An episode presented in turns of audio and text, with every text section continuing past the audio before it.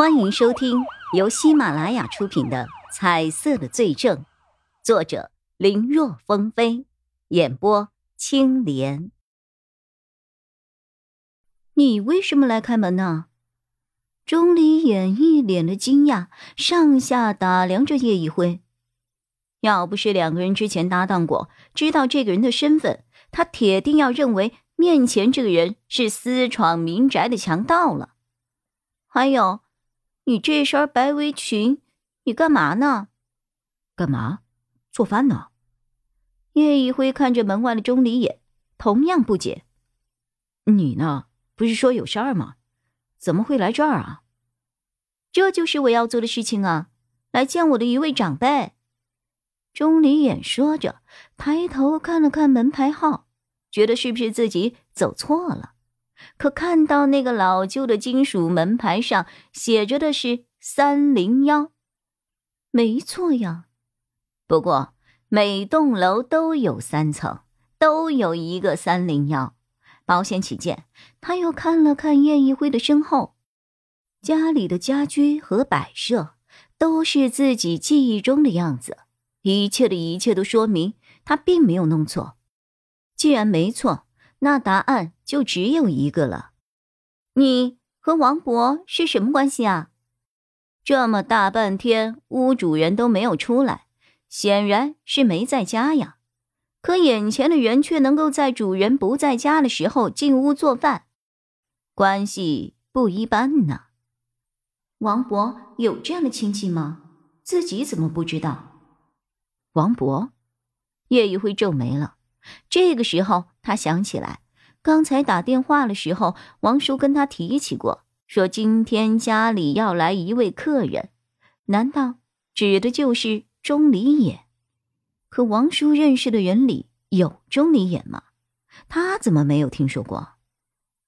哎，你们两个站在门口干嘛呀？啊！正当叶一辉和钟离眼两个人。彼此疑惑的看着对方的时候，一个有些厚重的声音从楼梯处响了起来。说话的是一个头发半白、脸色比一般人要偏黑的中年人，他用奇怪的眼神看着二人。这位就是 A 市的公安局局长王建玄。以前在做刑警的时候，因为他的破案能力强。脸色又黑，所以人称小包拯。前几天叶一辉刚去市局专案组报道的时候，曾在楼梯口碰到过他。当时叶一辉以为自己要被发现了，好在对方着急有事儿，根本没有留意到他。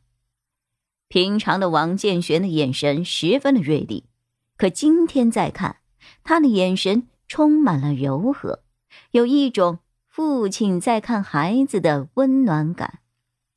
王叔，伯父，叶一辉和钟离言两个人几乎是异口同声的叫道：“啊，赶紧进屋吧，堵在门口做什么呀？”啊！王建玄一面应声，一面招呼二人进去。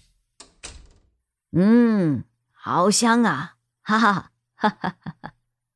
刚关上门，王建玄就闻到了满屋饭菜的香气。今晚又有口福了，闻得我都饿得不行了呢。妍妍，过来，赶紧洗手。一辉的手艺可是很不错的呀。王建玄说话之间，已经洗好了手，坐在了饭桌前。哎呀，难得今天家里热闹。专案组的案子也破了，喝点儿怎么样？一辉，我那半瓶茅台你放哪儿了呀？我怎么找不到呀？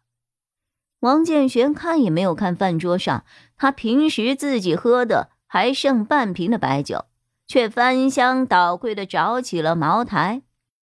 半瓶茅台，哦，在这儿呢。叶一辉径直走到了厨房。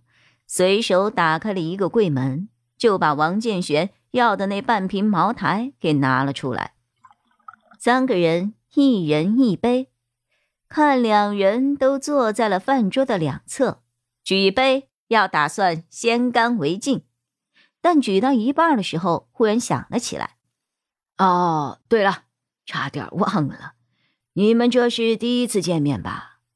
还不知道谁是谁呢吧？哈哈哈！一会，这位是 A、B 市刑警队的钟离也，是我一个好兄弟的独生女。”是我从小看到长大的，说起来也算是我半个孩子呢。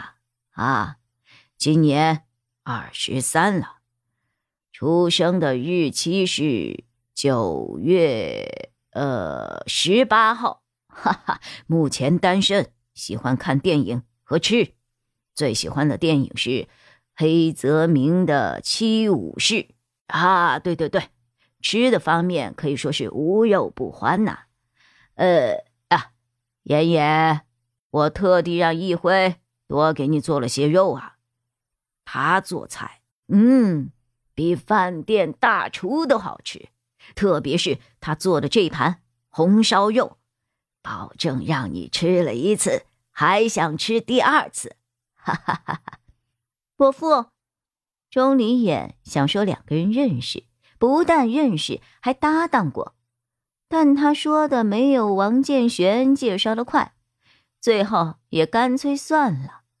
但没有想到，王建玄在介绍完名字之后，还会加上那么一连串的介绍，这算不算知法犯法呀？泄露了我的个人隐私啊！这是想干嘛呀？这是伯父，我说错了哪句话啊？哼！难道你现在有男朋友了？那倒没有。可伯父，你也用不着说那些呀，好尴尬呀！哈哈哈哈都是一家人，这不是为了让你们快一点的了解彼此嘛？啊，哈哈！何况我还有很多话都没有说呢，等着你们自己去了解。本集播讲完毕，感谢收听。更多精彩内容，请在喜马拉雅搜索“青莲嘚不嘚”。